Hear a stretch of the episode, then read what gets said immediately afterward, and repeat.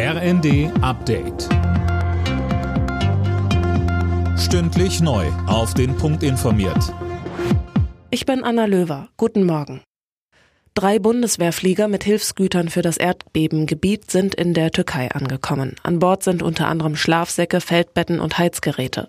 Mittlerweile gibt es über 20.000 Tote.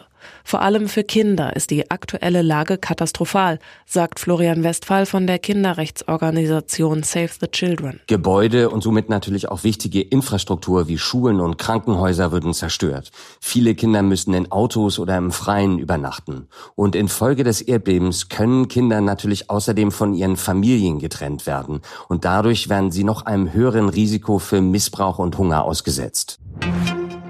Die Weltbank hat der Türkei nach dem verheerenden Erdbeben 1,78 Milliarden Dollar an Hilfen zugesagt.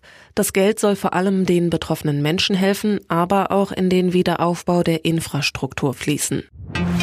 Tag 2 beim EU-Sondergipfel in Brüssel. Die Staats- und Regierungschefs beraten heute weiter über die Themen Migration und Hilfe für die Ukraine. Außerdem soll eine Antwort auf das milliardenschwere US-Subventionspaket her.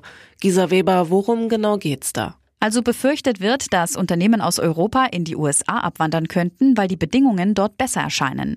Im aktuellen Entwurf der Gipfelerklärung heißt es, staatliche Hilfen für die Industrie müssten einfacher, schneller und besser vorhersehbar werden.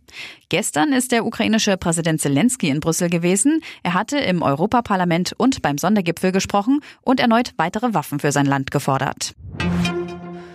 Weil es gerade wieder kälter ist, wird in Deutschland mehr geheizt. Die Gasspeicher sind nur noch zu 75 Prozent gefüllt. Grund zur Sorge gibt es aber nicht. Die Bundesnetzagentur hält eine Gasmangellage in diesem Winter für unwahrscheinlich. Alle Nachrichten auf rnd.de